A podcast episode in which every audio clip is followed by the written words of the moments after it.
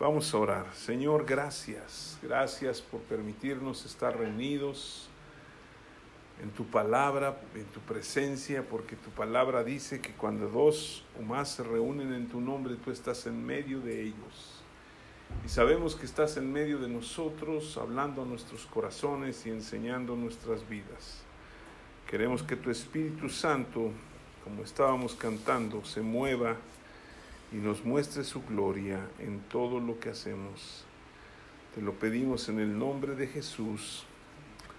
Amén. Pues yo quisiera hablarles de algo que, que pues ha despertado mucha polémica en muchos tiempos y yo quiero hablarles del dar. En Lucas capítulo 6, si quieren ir conmigo, está hablando Jesús, esto también lo habló en el Sermón del Monte, en Mateo 7, pero dice en el versículo 38, dad y se os dará medida buena, apretada, remecida y rebosando darán en vuestro regazo, porque con la, con la misma medida con que medís os volverán a medir. Lo vuelvo a, a leer. Dad y se os dará medida buena, apretada, remecida, rebosando darán en vuestro regazo, porque con la misma medida con que medís os volverán a medir. Pues esto cuando lo leí uno, a veces yo me pongo a pensar, ¿se acuerdan cuando vaciábamos azúcar en algún en algún este recipiente? Pues lo movíamos para que le entrara más y parece que ya está bien lleno y lo vuelve uno a mover y se vuelve a bajar y le vuelve uno a mover. Y entonces así se me hace que es esta esta ilustración que Jesús nos está dando. Y este es un acto entre muchas verdades espirituales que está vinculado con la ley universal de la reciprocidad. ¿Sí? Y la reciprocidad es la disposición a corresponder del mismo modo a un determinado comportamiento. ¿sí? Dios nos bendice, nosotros le bendecimos. Dios nos habla, nosotros le hablamos. Y es, Dios nos da y nosotros damos, ¿no?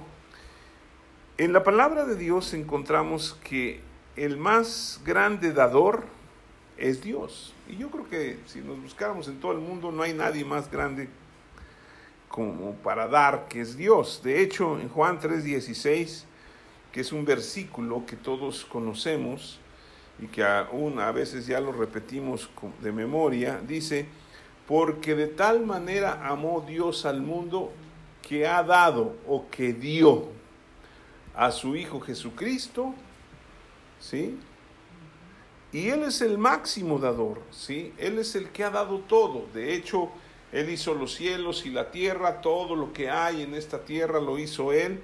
Se lo dio al hombre, el hombre pues lo echó a perder desde el principio, ¿verdad? Con Adán y Eva, y lo seguimos echando a perder, porque pues todos estos calores, todos estos cambios climáticos y todo eso que la gente dice que ya nos vamos a freír y todo eso, no va a pasar eso hasta que venga Jesucristo, otras cosas van a cambiar.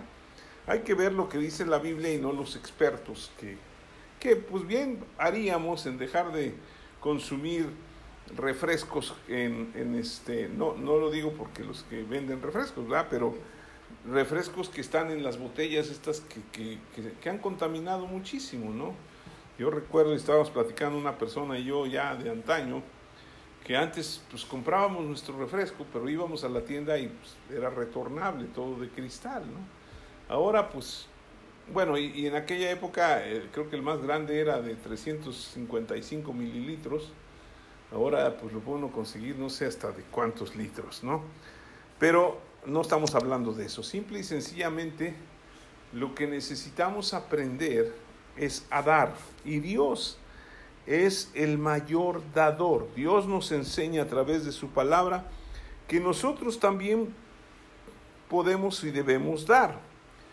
En Romanos 8:38 yo quiero para reforzar que Dios es el mayor dador, si quieren ir ahí, Romanos 8, versículo 38, es uno de los capítulos que a mí me encantan. En Romanos capítulo 8, versículo 38, 32, perdón, 32.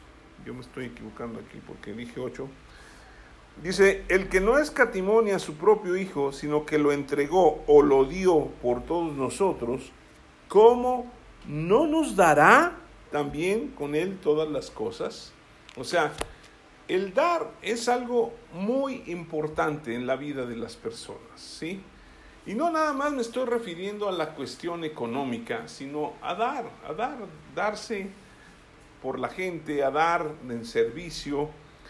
Y, y, es lo que hizo Dios, ¿sí? Se ha dado por nosotros, dio a su Hijo para que nosotros fuéramos restaurados y fuéramos puestos otra vez en el, en el, en el lugar que Él había planeado y preparado para todos nosotros, ¿sí? Y una de las palabras que han causado y causan mucha controversia a través de la historia y del mundo es el diezmar o el diezmo. Sin embargo, es parte de las enseñanzas que Dios nos da y nosotros como responsables de la enseñanza de la palabra de Dios, pues tenemos que mostrar y enseñar a los demás. ¿sí? Yo estaba orando durante estas, estos días, estaba, es, es una de las cosas que a mí me cuesta mucho trabajo enseñar, porque he oído muchas veces de muchas personas que me dicen, no, pues es que ya salió el peine, ya van a pedir dinero. Pero no es eso, sino yo trabajo, yo también doy mi diezmo, yo también doy mis ofrendas, y vamos a aprender un poquito, pero es algo que yo les tengo que enseñar porque es parte de la palabra de Dios. ¿Sí? Y nosotros tenemos que leer toda la Biblia, así como hay algunos lugares donde no quieren enseñar el don de lenguas, pues en otros lugares no quieren enseñar el dar ni diezmar, ¿sí? Pero, ¿qué es el diezmo y para quién es? Bueno, es una práctica basada en la ley de Dios del Antiguo Testamento, los israelitas tenían la obligación de dar el 10% de sus cosechas y ganancias para contribuir con el sustento del templo. El diezmo se usaba también para sostener a los sacerdotes que servían en el templo y también para ayudar a los necesitados. ¿Sí? Era ¿Se acuerdan que el pueblo de Israel eran 12 tribus? Y una de las tribus que no, no entra dentro de los 12, ¿sí? era Leví, que también era hijo de Jacob. Pero los dos hijos de, José fueron los que se integraron para que fueran doce, y Dios apartó a la tribu de Leví para que fueran los sacerdotes. A ellos no les dieron heredad, a ellos no les repartieron una parte de la tierra, ¿sí? Ellos vivían del 10% de lo que daban las doce tribus, ¿sí? y con eso se sustentaban y era pues de diezmar las vacas, diezmar las aves, diezmar las ovejas, diezmar el dinero, todo era diezmar. Ahora, a mí me impresiona Dios porque el diezmo pues es el 10% de algo, ¿no? Y me impresiona porque Dios es tan exacto y tan eh, bueno y tan maravilloso que no le pide nadie más de lo que debe dar. ¿De acuerdo?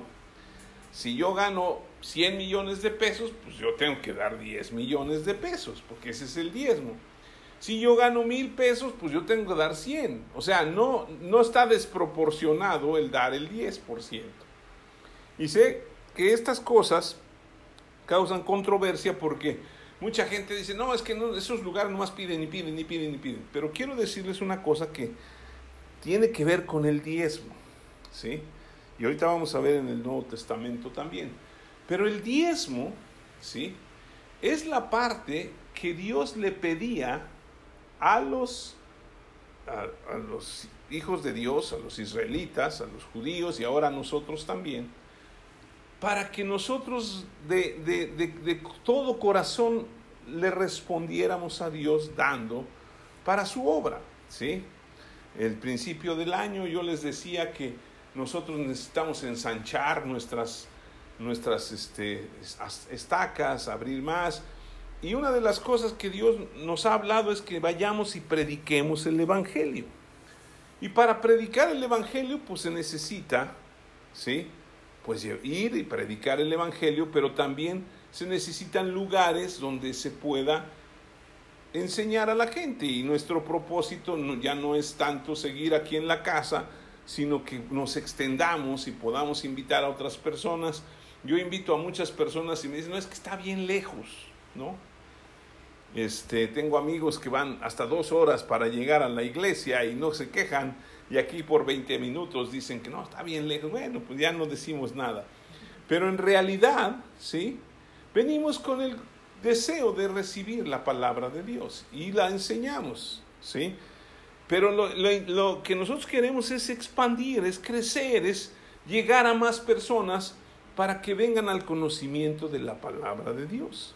Entonces, Dios le pedía el diezmo a esto. Ahora, aquí tengo que hacer una aclaración, porque hay lugares, yo sé que aquí no, en, México casi no hay, donde uno llega y lo primero que te dicen después de cantar es paga tu diezmo. Y vuelve a pagar, y vuelve a pagar, y vuelve. Y es, ya uno sale así como que, oye, pues ya, ¿no? Y esfuérzate más, y da más, y da más. No, no es eso. El diezmar es, bueno, yo gano 5 mil pesos, pues doy 500 pesos, ¿verdad? Ahora, pareciera que es algo gravoso, pero en realidad no es grave lo que Dios pide. Una persona se acercó a un hombre y le decía, oiga, es que eso del diezmo está medio chueco, ¿no? le dice, a ver, ¿por qué? Si es que mire, yo gano 3 millones de pesos al, al mes. En aquella época donde ganábamos hasta 10 o 15 millones, ¿no? Entonces, si yo gano 3 millones de pesos al mes, pues tengo que dar 300 mil pesos y eso es mucho dinero. Y entonces la persona que estaba con él le dijo, mira, vamos a hacer una cosa. Vamos a orar y a pedirle a Dios, ¿cuánto quieres dar? No, pues yo quiero dar como unos, pues, ¿qué? 300 mil pesos es mucho, mejor unos 50, 50 pesos. Bueno, pues vamos a orar y a pedirle a Dios que te bajen el sueldo para que ganes 500 y ya así ya no te cueste trabajo dar 50. No, no, no, mejor déjelo así, así le seguimos, ¿no? Ahora, estoy hablando de, de la ley de la reciprocidad. Si le damos a Dios, Dios nos da, ¿sí? Nosotros llevamos casi 40 años de servir a Cristo. Y no hemos visto que Dios, bueno, ya llevamos 40 años, Nunca hemos visto que Dios nos deje desamparados. Siempre nos ha dado de comer, siempre nos ha dado de vestir. No tenemos, ustedes ven que no estamos así como, ay, pobrecitos de nosotros, no tenemos nada. Tenemos dos hijos que están estudiando en Estados Unidos, un hijo que ya está terminando más aquí en, Puebla, siendo su, terminó su, su, este, su tesis y va creciendo, y tiene sus hijos y todo, y hemos visto cómo Dios los va Ahora, yo no podría mantener a mis hijos, ni siquiera enviarlos a Estados Unidos. Pero Dios los mandó. ¿Sí? Y Él lo hizo. Y, a veces personas me dicen, oiga, pues es que usted es muy, muy, muy querido por Dios, porque pues a veces uno quisiera que uno se fuera y usted ya se fueron dos. Dije, no, pues cuidadito y se van tres, hasta me voy yo, ¿no? Pero no, no me voy a ir, me voy a quedar con ustedes. La cuestión aquí es que Dios bendice cuando bendecimos, ¿sí? Por eso dice, dad y se os dará, ¿sí? Si no damos, pues no recibimos. Alguien puso este ejemplo, cuando la, cuando la mano está abierta para recibir, pues obviamente recibimos bastante, pero se riega hacia los demás o a lo demás, ¿no? Pero cuando la mano está cerrada, cuando tenemos el puño, pues no recibimos, no lo damos, pero tampoco recibimos nada, ¿no? Entonces, lo que Dios, Dios no necesita nuestro dinero, ni necesita que le demos, pero es un acto de obediencia y de gratitud por lo que Él ha hecho por nosotros, ¿sí? Ahora, en el Nuevo Testamento, ¿sí? No se enfatiza el diezmo pero sí se habla sobre la importancia de ofrendar o de dar con regularidad para eh, perdón, regularidad parte de los recursos que Dios nos provee. Por eso cada creyente debe decidir dar de lo que Dios le ha dado. La iglesia debe usar los diezmos y las ofrendas conforme a las escrituras, esto es, que se usaban para la extensión del reino de Dios. Y ahorita vamos a ver, pero yo les estaba haciendo una aclaración de lo, de lo que habíamos dicho que me decían, oye, es que hay lugares donde nomás te piden, te piden, te piden, te piden, te piden. No, una de las cosas que yo veo que es un balance impresionante de Dios es que, o sea, no nos, no nos obliga a dar el diezmo en el, Nuevo Testamento, pero es, es, es porque nos, nos da la libertad si queremos dar el 50 o el 60 o el 80. Dice, no, mejor le quedamos en 10, ¿no? Pero la cuestión aquí es que ustedes que escuchan tienen, vamos a decir, por mandato de Dios, la obligación de dar un 10%, ¿sí? Pero el que administra, en este caso vamos a decir que yo soy el que va a administrar, tampoco tengo la obligación, tengo la obligación más bien de administrar ese 10%, no de exigir más. ¿De acuerdo? Entonces eso es lo que Dios hace. O sea, la gente va a dar su diezmo, pero si uno está, no, pues da más, esfuérzate y estírate y da más. Y uno luego llega al punto donde dice, oye, pues ya no tengo. Y tú me estás pide y pide. ¿Sí? Si necesitas más dinero para que hagamos una iglesia, no te preocupes, pídeselo a Dios, pues Él es el dueño, ¿no? Estaba oyendo una plática que me llamó mucho la atención y me dio mucha risa. Porque de repente eh, estaban en una congregación y querían, ya estaba muy saturada y querían crecer y hacer algo más grande. Y pues ya el, el, pastor este, ya había dicho, oigan, ya saben que este, pues ya tenemos un terreno, ya vamos a construir. Y tengo dos grandes noticias, una buena y otra mala. La buena es que ya tenemos todo el dinero que se necesita para hacer la otra congregación. Y ya le gritan, ¿y la mala? La mala es que todavía está en sus bolsillos. Aquí la cuestión es que hay que aprender a diferenciar, ¿sí? Una cosa es la ofrenda y otra cosa es el diezmo. El diezmo es algo que es una obligación, ¿sí? Nosotros la damos porque amamos a Dios y es tan espiritual como amar a Dios, ¿sí? Es una demostración de que nosotros amamos a Dios. La ofrenda es la que se pide cuando se va a hacer algo específico. ¿Se acuerdan que Dios llevó al pueblo de Israel, lo sacó de Egipto, ya andaban ellos, ya les había dado muchísimo dinero porque cuando salieron ellos le dijeron, pídanle las joyas, pídanle todo a los de Egipto y salieron bien. Y entonces de repente Dios le dice, vamos a hacer un tabernáculo, le dice a Moisés. Y entonces Dios le dice a través de Moisés al pueblo que tienen que dar para hacer. Y entonces vemos que el pueblo dio una cantidad tremenda, hasta, hasta que ya los que estaban haciendo la obra le dijeron, oye, diles que ya paren. ¿Sí? ¿Por qué? Porque eso ya, ya, ya se pasaron de dar. ¿Sí? Pero eso no tenía que ver nada con el diezmar. ¿De acuerdo? O sea, es una ofrenda específica. Si nosotros, por ejemplo, vamos a decir, oiga, vamos a buscar, hacer un lugar y nos vamos a pasar para allá y vamos a pagar una renta. Bueno, pedimos una ofrenda y, y, ya con lo que se va dando y se va juntando, pues vamos pagando la renta. Pero si queremos hacer unos salones para niños, pues vamos a tener que dar algo para hacer específicamente los salones de niños, ¿no? O sea, se, se maneja. Y ya cuando terminamos, ya no, no, sigan dando, sigan dando. No, no, no. O sea, el diezmo es algo que nosotros tenemos que dar. Y el pueblo de Dios, ¿sí? Daba con, con alegría. Ahora, en Mateo 28, 18, que todos sabemos que dice ahí, porque lo hemos repetido muchas veces aquí, es lo que conocemos como la gran comisión. ¿Sí? lo que Dios le dijo a todo el pueblo nos dice a nosotros, le dijo a sus discípulos que tienen que hacer. Dice el versículo 18, Jesús se acercó y les habló diciendo, Toda potestad me es dada en el cielo y en la tierra, por tanto, id y haced discípulos a todas las naciones, bautizándoles en el nombre del Padre y del Hijo y del Espíritu Santo, enseñándoles que guarden todas las cosas que os he mandado, y aquí yo estoy con vosotros todos los días hasta el fin del mundo. ¿sí? Enseñándoles que guarden todas las cosas que os he mandado. O sea, yo vengo, les predico el Evangelio y les tengo que enseñar, pero dentro de la enseñanza está esto que les estoy hablando. ¿sí? Entonces, el diezmo en el Antiguo Testamento, ¿sí?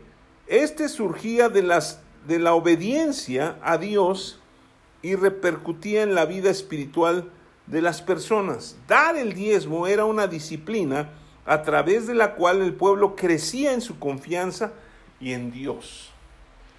Por ejemplo, vemos en Deuteronomio, o sea, hablando de la gran comisión, pues nosotros necesitamos recursos para ir y predicar el Evangelio. Conozco un hombre de Dios que siempre habla del dar, del dar, del dar. ¿sí? Ahorita debe tener como 97 o 98 años y sigue dando. Y es de los que dan y dan. Me acuerdo que estábamos por construir un, un lugar y llegó y dijo, a ver, se necesitan 800 sillas, yo doy 100. Ay, bueno, pues está bien, ¿no? O sea, pues ya sigues el ejemplo, yo doy 5, yo doy 10 y así se fue. Pero eso es lo que pasa. Y este hombre decía, ¿sí? Que el agua es gratis, ¿sí? Entonces, si el agua es gratis, ¿por qué tenemos que pagar garrafones? ¿Por qué tenemos que pagar este, pues, el, el bimestral, ¿no? Que llega el recibo y hay que pagar. Pues porque lo que cuesta es llevarla, ¿no? Entonces, eso es la, la situación. El Evangelio es gratis, pero lo que cuesta es pues, llevarlo. Por muchos años yo estuve yendo a predicar el Evangelio a varios lugares, especialmente a Jalapa, y pues tenía que usar recursos. Al principio usaba los míos y después la gente me empezó a ayudar para que yo pudiera viajar en el autobús. ¿sí? Conocí todos los autobuses del ADO casi y algunas veces llegué tarde, pero ahí estaba. ¿sí? La cuestión es que se va haciendo la obra a través de los recursos que van llegando. ¿sí? Ahora, de lo que hablábamos de, de, de, la disciplina que tenían en el Antiguo Testamento, lo encontramos en Deuteronomio 14. Vaya conmigo a Deuteronomio, que es el cuarto libro de la Biblia. Es, no, es el quinto, ¿no? Ya me hice bolas yo. Génesis, Éxodo, Levítico, número, sí, es el quinto libro de la Biblia. Nadie me corrigió, a ver, ¿cómo voy a creer eso? Deuteronomio 14, versículo 22. Sí, dice aquí, no sé si su Biblia diga algo, pero dice la ley del diezmo. No es la ley del monte, es la ley del diezmo. ¿sí? Dice, indefectible, indefectiblemente desmarás todo el producto que rindiere tu campo cada año, y comerás delante del Señor tu Dios en el lugar que Él escogiere para poner allí su nombre, el diezmo de tu grano, de tu vino, de tu aceite y las primicias de tus manadas y de tus ganados. ¿Para qué? Para que aprendas a temer a el Señor tu Dios todos los días. ¿sí? Hemos hablado de que el temor de Dios es adoración a Dios. Entonces, realmente el diezmar es un, acto de adoración a Dios. Ahora, no es una obligación, ¿sí? O yo lo tengo que enseñar porque es parte de la palabra de Dios. No puedo cortar estas, no, esto no me gusta, lo quitamos para que no se, se oiga feo. Pero es, es robar una bendición. Si usted da, Dios lo va a bendecir. Porque estamos hablando de dar y se os dará, ¿sí? Si no damos, pues no recibimos, ¿no? Entonces es muy importante. Acuérdense de la ley de la reciprocidad, aunque me cuesta trabajo a veces decirlo. Dice, entonces, ¿para qué era? Para que aprendieran a temer a Dios todos los días, ¿sí? Ahora, ellos como vivían en lugares, pues decían el diezmo del año, lo juntaban y entonces iban. Y por eso vemos películas o eso que llevaban vacas y no sé qué tantas cosas, ¿no? Hoy en día pues no tenemos vacas, pero pues recibimos nuestro salario. Ahora, el diezmo se menciona por primera vez no en la ley, fíjense, no se menciona en la ley. Por primera vez se menciona en Génesis, que todavía no estaba la ley, ¿sí? primer libro de la Biblia, Génesis capítulo 14. ¿Sí? Vamos a ir allí. Génesis capítulo 14 y vamos a leer desde el versículo 20. Eh, ¿Sí? Génesis 14, 20. Dice, ¿sí? Ahora, les voy a poner para que no leamos todo porque todavía faltan muchos versículos. Dice, que, que, el, el, sobrino de Abraham se había metido hasta Sodoma y Gomorra, ¿verdad? Y vinieron los reyes y, los emboscaron y se llevaron todo. Y él fue y los persiguió. Y recuperó todo lo que se habían robado. Entonces el versículo 20 dice, bueno, vamos a leer del 19, y le dijo, bueno, vamos a leer del, 10, desde el 17, cuando volvía de la derrota de Kerdola, Kerdolar, Kedor Laomer, es que es nombres medio raros, y de los reyes que con él estaban, salió el rey de Sodoma y recibió al valle de Sab, que es el valle del rey. Entonces Melquisedec, rey de Salem y sacerdote del Dios Altísimo, sacó pan y vino. Y le bendijo diciendo, bendito sea Abraham del Dios Altísimo, creador de los cielos y de la tierra, y bendito sea el Dios Altísimo que entregó tus enemigos en tu mano y le dio a Abraham los diezmos de todo. Ahora, ¿quién era Melquisedec? Bueno, la Biblia dice que era el, el rey de Salem, el rey de paz, el rey... Pero no, no, no tiene ni genealogía ni nada, no era como los sacerdotes que están en el Nuevo Testamento. Y Jesús viene de ese linaje de, de, Melquisedec, que es el, el, sumo sacerdote ahora. Ustedes lo pueden leer en Hebreos. ¿sí? Pero ¿por qué le dio los diezmos? O sea, no, era una costumbre también que tenían desde la antigüedad, no se las habían impuesto, sino que ellos daban porque era un, un, un tipo de agradecimiento a Dios por haberles dado la victoria o por haber recibido lo que Dios les había prometido, ¿sí? Por haberlos llevado a la victoria en este caso. Y me llama la atención, y eso lo podemos ver mucho después, porque no lo vamos a ver ahorita, que el eh, este rey de Salem, sacerdote del Dios Altísimo, saca pan y vino. ¿Y qué es lo que hizo Jesucristo cuando celebramos la Santa Cena? El pan y el vino. ¿sí? Entonces, Él le dio los diezmos. Todavía no había la ley. Luego, que en la segunda vez que se menciona, la encontramos en Génesis capítulo 28. ¿Sí? Cuando ya Abraham tuvo a sus hijos, digo, tuvo a su su hijo Isaac, y luego viene el otro que era Isaac, digo, Isaac, y luego Jacob y Esaú. Y entonces Jacob se tuvo que ir porque se había robado la primogenitura y su mamá lo mandó a buscar a sus parientes. Y en Génesis capítulo 28, en el versículo 20, fíjense lo que dice, e hizo Jacob voto diciendo, si fuere Dios conmigo y me guardare en este viaje en que voy, y me diere pan para comer y vestido para vestir, y si volviere en paz a casa de mi padre, o a la casa de mi padre, el Señor será mi Dios, y esta piedra he puesto por señal, será casa de Dios. Y de todo lo que me diere, dice, el diezmo apartaré para él. O sea, ya había aprendido aunque su abuelo era Abraham, ¿sí? Había aprendido que había que dar el diezmo, ¿sí? O sea, no era una obligación, era algo que ya había en el corazón de ellos para dar a Dios, ¿sí?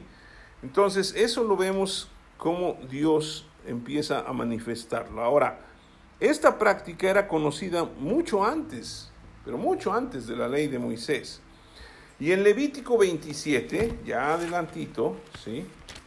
después del Éxodo, viene el Levítico, ya, ya se había dado la ley, y en el versículo 27 del Levítico, ¿sí? nos dice, en el capítulo 27 del Levítico, en el, en el, en el versículo 30, Y al final, ¿sí?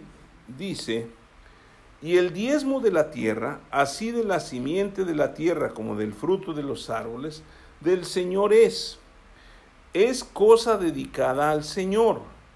Y si alguno quisiera rescatar algo del diezmo, añadirá la quinta parte de su precio por ello. Y todo diezmo de vacas o de ovejas, de todo lo que pasa bajo la vara, el diezmo será consagrado al Señor. Ahora, esto es bien curioso porque dicen, bueno, ¿por qué dice que si puedes rescatar el diezmo? Bueno, porque Dios es bien bueno para las finanzas. Si tú dices, yo quiero, Señor, que me prestes el diezmo, porque necesito invertirlo en otra cosa, dice, no hay ningún problema, lo puedes usar, nada más que cuando ya me lo pagues, me vas a pagar la quinta parte adicional. Si tenías que dar 100, pues ahora vas a dar 120. O sea, nos va a cobrar el... Eh, ¿Qué es? La quinta parte de, de interés, ¿no? Entonces, mejor no, dicen muchos. No, mejor le doy de una vez y ahí muere, ¿no? Pero vean lo que dice el versículo 34, ¿sí? Estos son los mandamientos que el Señor ordenó a Moisés para los hijos de Israel en el monte Sinaí. O sea, eran mandamientos, ¿sí? Y era algo sagrado para Dios. El diezmo era algo sagrado para Dios. Porque dice el versículo 30, y el diezmo de la tierra, así de la simiente de la tierra como del fruto de los árboles del Señor es, es cosa dedicada a Dios. ¿Sí? Ahora dicen, bueno, pero el diezmo, ¿para qué sirve? Bueno, pues ya lo estamos hablando. ¿Y quién lo administra? Pues la gente de aquí, pues no se lo vamos a dar a Dios. Ahora, muchas personas dicen, no, es que yo doy el diezmo y por lo tanto yo tengo, yo puedo decidir qué hacer. No, usted le da el diezmo a Dios. Lo que se hace aquí es otro rollo. Porque el que recibe los diezmos va a dar cuentas delante de Dios de lo que está recibiendo. ¿sí? Esto es muy importante. Porque no es así como, ay, pues la Biblia dice que al que mucho se le da, mucho se le pedirá, ¿sí? Y que nosotros debemos ser buenos administradores de la gloria de Dios, ¿sí? Entonces, si yo recibo los diezmos, tengo que administrarlos, ¿sí? Eh, cuando estábamos en Jalapas, teníamos una congregación, yo era el administrador. Y era un rollo, porque había que pagar que la luz, que la renta, que esto, que el otro, y a veces yo estaba, Señor, ya no, ya no alcanza. Y habíamos como cinco personas pues, que trabajábamos ahí. Y ahorita van a ver que pues, vivíamos de ahí, ¿no? Y luego no alcanzaba para nosotros. Y yo decía, Señor, pues ¿qué va a hacer? Llegaba el día de la reunión y se juntaba todo. Ya decía, ah, pues ¿cómo es Dios, no? Compramos un edificio allá y íbamos a dar un enganche fuerte. Teníamos que pagar, ¿cuánto era? Íbamos a dar 120 millones, ¿no? En aquel tiempo que eran millones, que eran muchísimos millones. Y me acuerdo que teníamos dos reuniones. Y ya habíamos, eh, el lugar donde estábamos reunidos nos lo estaba vendiendo el dueño porque dijo, bueno, ustedes son los que están ahí, pues se los vendo a ustedes. Si no lo quieren, pues lo voy a vender, nomás me dicen para que se salgan. Y entonces dijimos, pues vamos a orar a ver si Dios nos mueve. Dijo que sí. Entonces levantamos una ofrenda especial, eso era otra cosa del diezmo. ¿Sí? Entonces llega el momento en que se juntan 70 millones, ¿sí? Que pues no sé cuánto sería hoy, le quitamos los tres ceros, ¿sí? Era mucho dinero, 700 mil pesos, vamos a decir, un millón de pesos, vamos a decirlo, ¿no? Pero había que dar, no, era, había que dar 120 millones y se juntaron 70. Yo dije, ah, bueno, pues ya nomás faltan 50, ¿no? Pues ya. Y yo así, y llega el momento en que ya había que darlos. Entonces, pues yo era el administrador, yo llevaba ahí la cuenta y dije, no, pues voy a tener que ir a dar y, y ¿qué hago? Y estábamos orando y le pedíamos a Dios y no sé qué. Y entonces hubo una señora, fíjense qué chistoso, ¿no? La señora ya está en la presencia de Dios, que me dijo, cuando vayan a pagar, yo quiero ir con ustedes. Ah, le dije, pues está bien, era una señora de las que estuvo desde el inicio con nosotros, ¿no? Cuando éramos 8 o 10 personas. Ahí en ese momento ya éramos como 480, ¿no? O más, yo éramos, éramos como 900 personas. Y este, y me dice, yo quiero ir con ustedes, me avisa y pues ya voy con ustedes. Y dije, bueno, pues ya yo con mi cara de que pues llevo mis 70 millones, y hablo a la señora, pues ya me voy. Dice, yo lo alcanzo allá con la persona que vamos a hacer el trato y todo eso. Y ya llegamos y yo iba orando, Señor, pues a ver si no nos mandan a volar, porque pues se supone que, que hay que pagar, ¿no? Y este, y ya llega la señora y me dice, ¿cuánto hay que pagar? Le dije, 120 millones. ¿Y cuánto tiene? Digo, 70 millones. Y agarra y hace un cheque por 50. ¡Oh! Y yo ¿qué?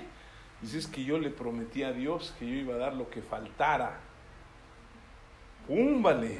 No, hombre. Después seguimos pagando porque lo pagamos en, lo demás diferido. Pero, pero fue impresionante. Yo me quedé así como que, wow, wow, wow. Y esa señora Dios la bendecía, pero muchísimo.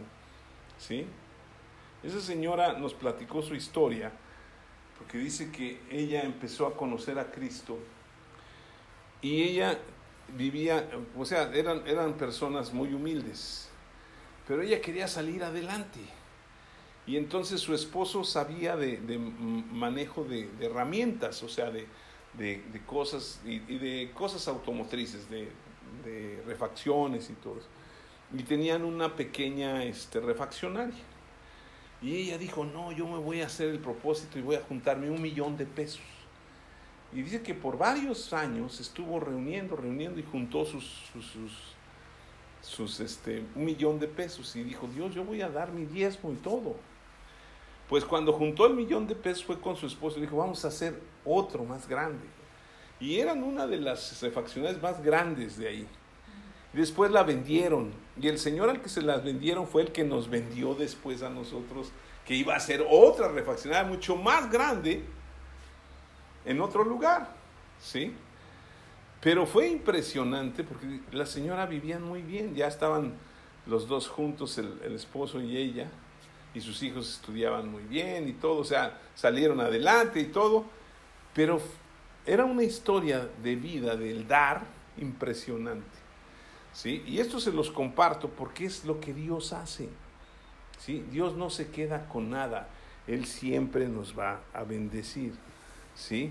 Entonces, el diezmo es algo que a Dios le agrada que nosotros lo hagamos, no porque necesite o quiera quitarnos el diezmo, sino porque muestra el temor o el agradecimiento o la gloria que le damos a Dios por lo que Él nos ha dado. Ahora, el pueblo de Israel era un, un pueblo dador, ¿sí? aunque a veces, pues también le robaba a Dios el diezmo. Y eso lo vemos en Deuteronomio. Ahora, estamos hablando del Antiguo Testamento, ¿sí? En, en, este, en Malaquías, que siempre se usa este para, para decirle a la gente que diezme, lo voy a usar, pero era porque el pueblo de Dios le robaba. O sea, llegaba al punto donde empezaron a robarle a Dios. ¿Qué, qué, qué es que robarle a Dios? Dejaron de dar el diezmo. ¿Sí? En Malaquías capítulo 3, versículo 8, dice, ¿robará el hombre a Dios? Es una pregunta. Y Dios contesta, pues vosotros me habéis robado. Y dijisteis, ¿en qué te hemos robado? Y él dice, en vuestros diezmos y ofrendas. Malditos sois con maldición, porque vosotros, la nación toda, me habéis robado. ¿Sí? Y dice, traed los diezmos a la jolí y haya alimento en mi casa, y probadme ahora en esto, dice el Señor de los ejércitos, si no os abriré las ventanas de los cielos y derramaré sobre vosotros bendición hasta que sobreabunde. Reprenderé también a vosotros al devorador, y no os destruirá el fruto de la tierra, ni vuestra vid en el campo será estéril, dice el Señor de los ejércitos. Y todas las naciones os dirán bienaventurados, porque seréis tierra deseable, dice el Señor de los ejércitos. O sea, ya le habían robado, Dios no le dijo, oye, a ver, acuérdense de cuánto me deben desde que se robaron. No, traigan ahora, empiecen a darlo. Y saben que yo voy a abrir las ventanas de los cielos. Es muy curioso, Pero yo oigo mucha gente que, que se aprende versículos y el versículo que se aprenden más es este, Señor, tú dijiste que abrirás las ventanas de los cielos y a derramar, desde ahí sale que, echan la casa por la ventana.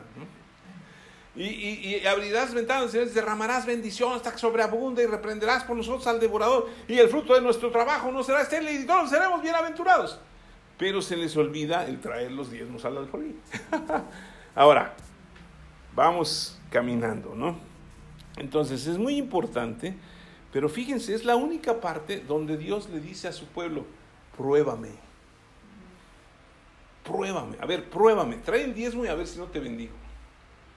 Híjole, en una ocasión estábamos aquí en Puebla, íbamos a hacer, a comprar un lugar, que ya éramos muchas personas. Y pues yo, nosotros, mi esposa y yo nos habíamos casado, teníamos un, un Datsun que ella había comprado, pues ya como éramos mancomunados, ya era de los dos.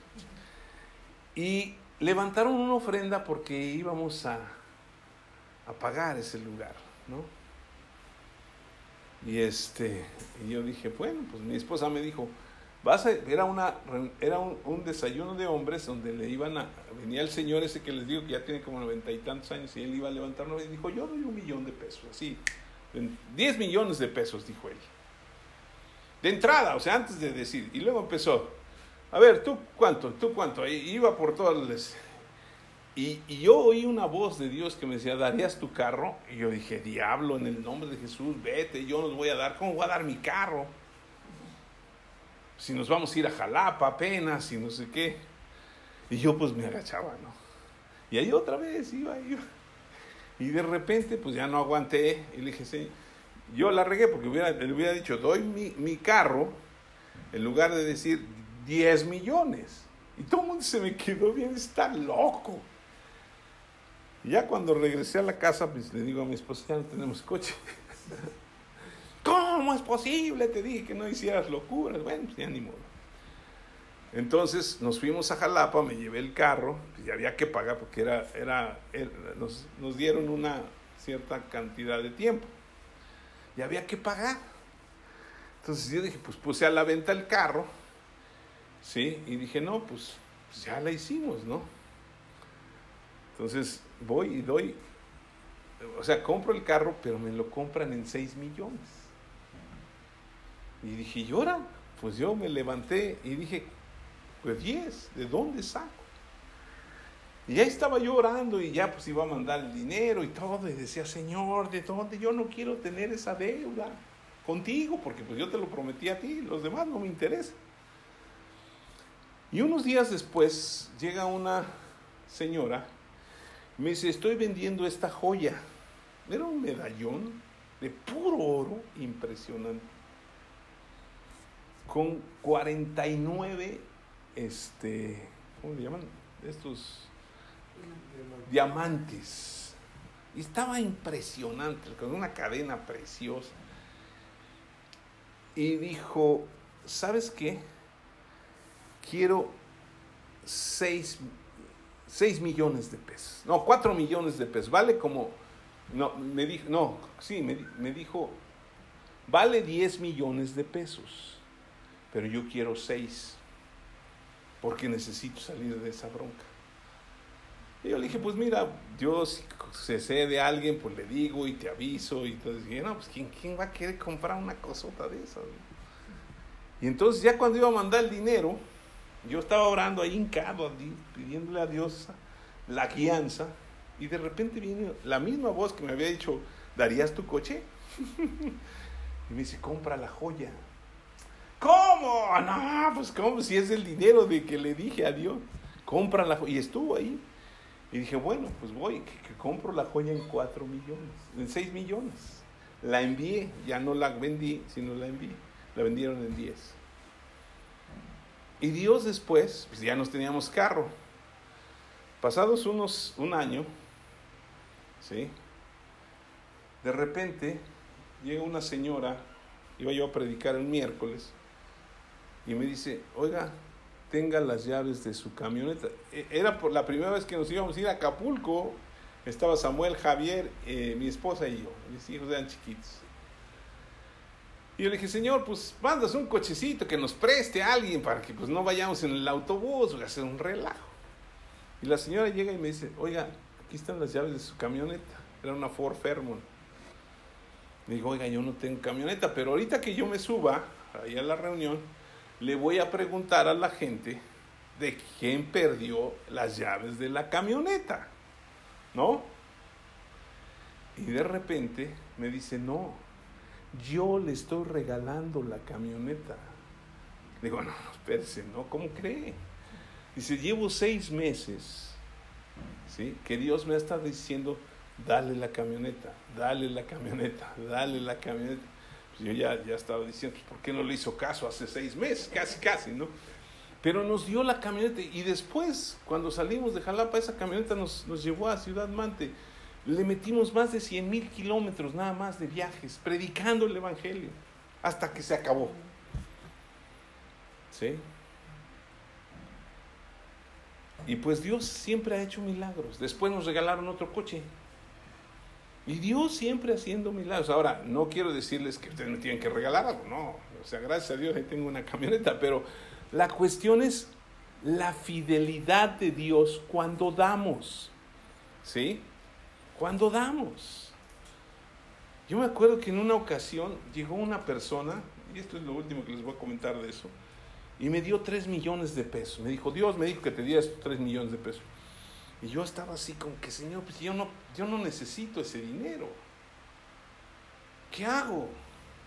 entonces estaba en la oficina y agarré y lo metí en el cajón. Dije, no, pues ya. Llegó una persona que tenía una cita conmigo, un hombre que quería hablar conmigo. Iba bien desesperado, todo así. O sea, bien, bien amolado. Y me dijo, ¿sabes qué? Quiero que ores por mí porque tengo un problema muy fuerte, tengo unas cosas que hice, me salieron mal y necesito tres millones de pesos porque si no me van a meter a la cárcel. yo dije, uy, pues qué gacho, ¿no? O sea, un hombre de, fiel, que, que, o sea, decías, pues le salió mal el negocio, pues ni modo. Y en eso, le digo, vamos a orar. Y otra vez la vocecilla, ¿se acuerdan? Y me dice, dale los tres millones. Y ya entonces yo dije, Señor, gracias porque tú ya le has dado el dinero a este hombre para que él pueda salir de ese problema abrí el cajón del, escritorio y dije, ahí está el dinero. No, ¿cómo crees? Digo, bueno, pues estás pidiendo a Dios y cuando te lo da ya no lo quieres, pues peleate tú con él. Pero eso es lo que Dios hace. ¿Sí? Y eso es lo que Dios hace y que muchas veces no lo decimos porque dicen, no, ¿cómo crees? Van a pensar que quién sabe qué. No, yo vivo por fe, de verdad. Les voy a decir algo, yo vivo por, bendecido porque hay gente que está fuera de aquí que me bendice. Y gente que aporta para mi ministerio. Y gente que me da. Obviamente yo me pongo a trabajar, pues no estoy aquí este, nada más. Pero pues ahorita que no hay trabajo, yo decía, Señor, ¿cómo voy a pagar la renta? ¿Cómo voy a pagar eso? Y Dios ahí, fiel, fiel, cada mes, cada mes. Yo digo, híjole, no, no cabe duda. Dios es maravilloso. Entonces, es algo de lo que Dios siempre ha estado hablando que yo les enseñe. Y yo digo, no, siempre, yo no quiero que piensen que yo les estoy queriendo quitar su dinero. No se los quiero quitar, quiero bendecirlos, porque Dios me dijo, es que si tú no les enseñas a dar, tú les estás robando a ellos, porque les estás robando la bendición que yo tengo preparado para ellos, que ellos siembren para que yo les dé una gran cosecha. Bueno, en el Nuevo Testamento no se impone el diezmo, ¿sí? Pero sí se enfatiza la importancia de seguir dando para que la palabra de Dios se siga predicando. Otra vez les vuelvo a decir, el Evangelio es gratis, pero, o el agua es gratis, pero pues el llevarla es lo que cuesta. Cuando somos conscientes de todo lo que Dios ha hecho en nosotros o por nosotros, y todo lo que nos da, ¿sí? Es más fácil compartir con la iglesia y con los otros las bendiciones que Dios nos ha dado, ¿sí? Nuestra gratitud a Dios se expresa a través de nuestra generosidad. ¿Sí? Por eso Jesús también decía, al que mucho se le perdona, mucho ama. ¿Sí? Y si lo trasladamos al que mucho, el que mucho da, Dios, Dios lo bendice más. ¿Y por qué? Ahora, aquí podemos poner un paréntesis. El pueblo de Israel, los judíos, aun cuando no conocen a Cristo, son el pueblo más rico que hay. ¿O no? ¿Y por qué? Porque siguen ellos con la misma cosa de diezmar. Usted va a México y de quién son todas las cosas, las, lo que, los que hacen cosas textiles. Puro judío. Y millonarios. Y uno dice, pero ¿por qué si ya tienen tanto dinero todavía pues chambean y les dan más? Y, nosotros estamos orgullosos, porque en México tenemos cuántos premios Nobel. Uno, dos, tres, ¿cuántos serán? Googleelo usted, ¿sí?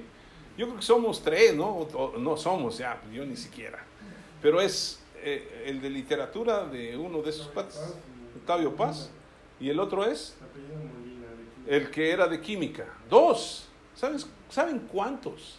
Premios Nobel hay en Israel? Yo creo que llegan como a 90. Y nosotros bien nosotros somos 128 millones de y, y aquellos, y no es porque el mexicano no sea buenísimo para todo. ¿Sí? Lo que pasa es que es un pueblo dador. Los judíos dan. Son, me impresiona porque se supone que están en un desierto, ¿no? Y son uno de los máximos productores de fruta. ¿Cómo le hacen? Pues Dios los bendice, pero porque siembran, siembran, siembran. O sea, ¿cómo quiero cosechar fruta? Pues no sé, tengo que sembrarla, ¿no? ¿Cómo quiero ser bendecido económicamente? Tengo que sembrar. ¿Cómo quiero ser amado? Pues tengo que sembrar amor, ¿o no? Si quiero ser perdonado, pues tengo que sembrar perdón. Por eso les digo que no es, no real, realmente se refiere nada más al dar dinero. ¿Sí? A veces hay personas que solamente vienen, quieren venir y, hablar con nosotros. Yo tuve la oportunidad de hablar con mucha gente cuando estaba allá en Jalapa y en, Ciudad Mante y en varios lugares. Y yo no decía nada, nomás los escuchaba. Y se paraban y me decían, oye, gracias, gracias por haberme.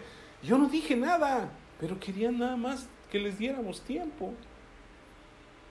Pero ¿cuántos hoy en día estamos tan apurados que no les damos ni unos 5 o 10 minutos a alguien que está todo estresado y que le podríamos decir, oye, tranquilo, suelta lo que traes y ya, no te sé qué decir, pero te acompaño y va.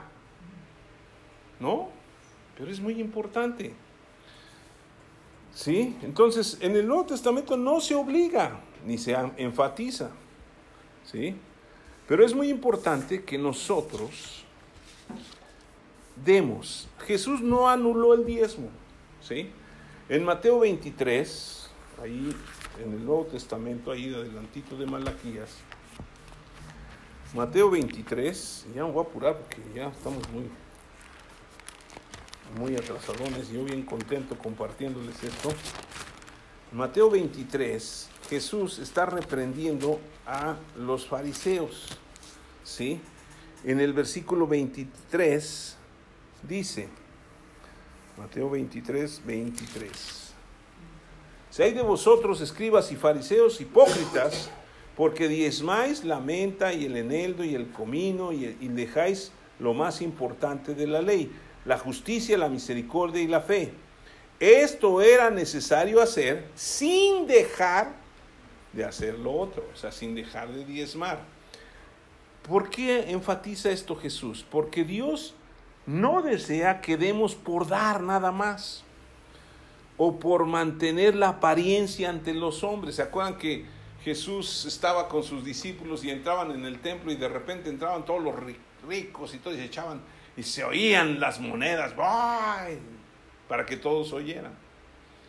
Y entró una viuda pobre que echó unas dos blancas y dijo, esta mujer ha dado más que todos los demás porque los otros dan lo que les sobra pero ella ha dado de su necesidad. ¿Sí? Entonces, Dios da de acuerdo a la disposición del corazón. Nuestro, nuestro corazón debe contribuir con la justicia, mostrar misericordia y crecer en la fe. ¿Sí? El uso que demos a nuestro diezmo refleja lo que hay en nuestro corazón. O más bien, el, el uso que le damos a nuestro dinero refleja lo que hay en nuestro corazón. Mateo 6, versículo 19. Me voy a tardar un poquito más. ¿Cuántos me dan? ¿Cinco minutos? ¿Sí? 5, 10, 15, 20. Vaya, ya tengo 20. Ay, sí. Mateo 6 y versículo 19 al 21, porque esto es muy importante. 6, 19 al 21. Esta Biblia está muy chiquita. Dice, no os hagáis tesoros en la tierra donde la polilla y el orín corrompen y donde ladrones minan y hurtan sino haceos tesoros en el cielo, donde, donde ni la polilla ni el orín corrompen, y donde ladrones no minan ni hurtan, porque donde esté vuestro tesoro, allí también estará vuestro corazón. Y la Biblia nos enseña que no podemos servir a dos señores, a Dios y a las riquezas, porque con alguno vamos a quedar mal. Entonces, si, si servimos a Dios, pues lo vamos a hacer con todo nuestro corazón, ¿sí? Y eso es lo que hay en nuestro corazón. Hay gente que, no quiere dar, pues, nunca. Una vez allá en Jalapa mismo, un hombre llegó y me dijo, quiero saber qué haces con los diezmos. Y le dije, ¿usted diezma? Me dijo, no. Digo, entonces no le puedo decir lo que hacemos con lo que otros dan. Cuando usted dé, ya le digo. ¿Sí? Es que yo pensaba dar. Bueno, pues si no, si lo piensa, mejor délo y luego le explico en qué lo gastamos, porque usted viene y se sienta en una silla que está muy cómoda, tiene unos ventiladores, no teníamos aire todavía, tiene unos ventiladores que le caen ahí y que usted está fresco y que usted está bien contento en un lugar que pagamos de renta. Ah, para eso. Bueno, voy a ver si lo doy. Digo, pues, pues no es obligación, ¿no? Entonces, es muy importante esto, ¿sí? El uso que le damos a nuestro dinero refleja o reflejará el corazón que tenemos para Dios. Debemos dar con la actitud correcta, con generosidad. ¿Sí? En, Hechos 4, fíjense, no lo vamos a hacer aquí porque pues eh, ya no estamos en, el inicio de la iglesia, ¿sí? Esto es cuando comenzaba la iglesia, Hechos 4, pero si lo quieren hacer, lo pueden hacer, ¿no? aunque no lo hagan con nosotros, lo pueden hacer con otras personas. Hechos capítulo 4, versículos 34 y 35. Dice así, así que no había entre ellos ningún necesitado, porque todos los que poseían heredades o casas las vendían y traían el precio de lo vendido y lo ponían a los pies de los apóstoles y se repartía a cada uno según su necesidad. O sea, todo el mundo te amaba tanto a Dios que no vamos a vender la heredad y sabes qué, vamos a traerlo aquí. Y se juntaban todos los días en el templo y todos comían juntos. ¿Sí? Entonces, no lo vamos a hacer, pero vean la generosidad. ¿sí?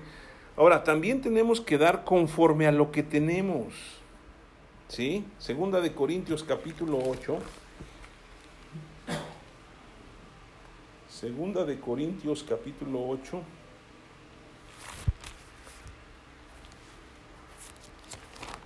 Ustedes llegan más rápido porque tienen su, su, este, ¿cómo se llama?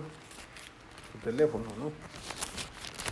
Segunda de Corintios 8, versículos 12 al 15, dice, porque si primero, porque si primero hay la voluntad dispuesta, será acepta según lo que uno tiene, no según lo que no tiene.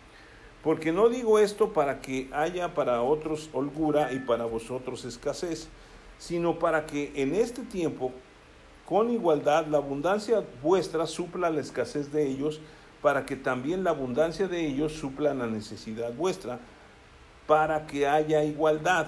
Como está escrito, el que recogió mucho no tuvo más y el que poco no tuvo menos. Pero gracias a Dios, que puso en el corazón de Tito la misma solicitud que nosotros. O sea, estaba hablando de una ofrenda que estaban preparando para llevarla a Jerusalén. Entonces no les está diciendo, pues estírate esfuérzate, da todo, ¿no? Que si lo dan todo, pues eso Dios, si Dios se los pide, háganlo. Pero dijo, bueno, den. ¿Para qué? Pues para bendecir a otros. Eso es todo. A veces damos algo sencillo y, es una bendición para otros, ¿no? En algunas, nosotros, yo tengo un amigo que es un misionero en Oaxaca, que ahí anda en la sierra y, y cuando Dios me, bendice, lo bendigo. Y luego me manda y me dice, oye, oh, gracias, no me dice mucho, gracias, pero hasta yo lo he recibido así, cuando más necesidad tengo, de repente llega algo, wow. Y digo, Señor, gracias, porque tú siempre cuidas a todos tus hijos. Ahora, debemos dar con alegría y convicción del corazón, ¿sí? En, ahí mismo en 2 Corintios 9 sigue Pablo hablando, en el versículo 6, dice, pero esto digo, el que siembra escasamente también segará escasamente, y el que siembra generosamente, generosamente también segará. Cada uno dé como propuso en su corazón, no con tristeza ni por necesidad, porque Dios ama al dador alegre. Entonces debemos dar con la alegría. Ahora, este versículo también se traduce en otras, en otras traducciones, como cada uno dé de como propuso en su corazón, no con tristeza ni por obligación. O sea, si, si yo no voy a dar con alegría, pues mejor no doy. ¿Sí? Eso es. Y no voy a dar de lo que no tengo, voy a dar, pues de lo que tengo, pues voy a dar mi diezmo, pero si quiero dar más, pues Dios me, yo le he dicho a Dios, Señor, bendíceme para que bendiga yo a otros. Y Dios lo hace. Y bendigo a otros para que no me quede yo con lo que ya me, le dije, ¿no? Entonces, es muy importante. Otra cosa que debemos hacer con, para dar es con propósito para contribuir con el sostenimiento de los que llevan el mensaje del Evangelio, como a veces yo lo hago con la persona que está en, en, Oaxaca, ¿no? Y hay muchos misioneros que están y pues reciben bendición de otros lados, ¿sí? Primera de Corintios 9, 14, ahí mismo, dice el versículo 14, Asimismo, en la oración de ellos por vosotros, a quienes aman a causa de de la superabundante gracia de Dios en vosotros, ¿sí? Cuando uno da, pues la gente que recibe, pues a orar por ustedes también y agradecer. Normalmente nos bajamos o nos basamos en el diezmo para ayudar o para no agravar a las personas a dar, ¿sí? El dar. Porque les digo, se les dice el diezmo, bueno, pues el 10% es el 10% para todos. ¿Sí? Pero a veces se exige más y la gente dice, no, ¿sabes qué? Pues ya no puedo. Yo no puedo dar eso que me estás pidiendo. ¿Sí? Y no es algo obligatorio, es algo que tenemos que nacer del corazón. Entonces, no se debe pedir más de lo que se puede dar. A menos que Dios te lo esté diciendo como cuando a mí me dijo, párate y da tu coche. Y yo dije, Señor, pues yo digo, ya me estaba peleando con el diablo y yo creo que Dios decía, voy a ver qué horas me dejas de decir diablo, ¿no? Pero ¿por qué? Porque Dios tenía un plan más precioso y perfecto. La camioneta que nos regalaron, dije, voy, yo voy a regalar esta camioneta que me den otro más grande, ¿no? La camioneta que nos regalaron, fuimos a predicar el Evangelio en un chorro de lugares. Y era precioso que se hacía cama. Mis hijos estaban chiquitos, salía yo muy temprano porque hacíamos 12 horas desde aquí hasta Ciudad Mante cuando nos íbamos. Se dormían. Y yo decía, vaya, porque pues apenas salíamos media hora y ya, ya llegamos, ya llegamos hoy. ¿No? Como les pasa a todos los que viajamos. Entonces, es importante, ¿sí? No pedir más de lo que se puede dar. Y cuando se hace una ofrenda especial, se pide parejo. Y el que quiere dar cinco pesos los da. Todo es necesario, ¿no? Yo, cuando era niño, trabajaba en un lugar y, en una herrería y, cobraban 60 centavos el camión. Entonces yo, yo me fui del campo de tiro, regresé al, al este regresé al centro y de ahí tenía que tomar el camión para la casa donde vivíamos, que era por la estación nueva, ahí por la China Poblana. Y pues traía yo unos 50, entonces pagué los 60, ¿sí? Y yo fui a comprarme una nieve en el, en el, todavía en el mercado La Victoria, porque ahí pasaba el camión. Y compro una nieve y no sé cómo pasó, que yo iba a pagar 30 centavos de la nieve y me cobra 35 centavos. Entonces me quedaron 55 centavos para el otro camión. ¿Saben qué pasó? Me fui caminando desde el centro hasta mi casa. Porque me faltaban 5 centavos. Un amigo después me dijo, pues te hubieras subido al camión y le hubieras dicho, cuando se acaben los 55 me bajo. Pero al final de cuentas, todo suma para alcanzar un todo. ¿Sí? Entonces, por eso es importante el dar. ¿Sí? Ahora, también no debemos hacernos como que a mí no me interesa dar. Porque nadie se obliga, pero también mucha gente, por ejemplo, yo, yo veía gente cuando les, cuando les daba consejerías y todo, que me decían, oye, es que pues a mí me va bien mal, porque no tengo esto, no tengo lo Y les decía yo, oye, ¿tú das tu diezmo? No, pues de dónde? Es que yo cómo voy a dar 10 pesos si gané tanto. Pues dalo. O sea, si, si, si ganas un peso y tienes que dar 10, ¿te afecta? Pues no, pues dalo y verás cómo Dios lo hace grande. Y yo he visto gente que empieza dando muy poco, termina dando muchísimo porque Dios los bendice de una manera impresionante. Entonces, regresando al primer versículo que nosotros habíamos, ¿sí? Dad y se os dará. ¿Cómo quieres? Una persona le preguntó a este señor que les digo, ¿cómo debo pagar el diezmo? ¿Antes de impuestos o después de impuestos? Y él bien sabio le contestó, ¿cómo quieres la bendición? ¿Antes de impuestos o después de impuestos? Sí, yo vendía, me acuerdo que vendía, anduve vendiendo un chorro de cosas cuando me casé y vendía pescado. Y ya me lo encuentro y lo saludé, porque yo, los, yo, yo era el que los trasladaba y todo. Y me dice, oye, ¿qué haces? Le digo, vendo pescado. Dice, ojalá un día, así como no queriendo la cosa, te caiga un pescado para una viuda que no tenga. Fue una lección que me impresionó porque dije, sí es cierto. Y una vez le di a una persona, no un pescado, le di, pues yo no llevaba pescado, vendía yo este, filetes y, y le di unos filetes. La señora quedó fascinada. Pobre, ¿no? Pero Dios me bendijo y me bendijo mucho. Y a veces nosotros necesitamos dejar caer, ¿no? La bendición para que otros también la reciban y para que nosotros recibamos. Señor, gracias por tu palabra perdón, la próxima semana vamos a hablar de la diferencia del diezmar y de las ofrendas, ¿sí? Para que nosotros entendamos perfectamente. Señor, gracias por tu palabra, porque nos enseña y nos muestra, aun cuando pareciera que es tan difícil hablar de esto, tú eres el mejor y el más grande dador que hemos conocido. Tú diste a tu propio Hijo y dices que si diste a tu propio Hijo, ¿cómo no nos darás juntamente con Él todas las cosas?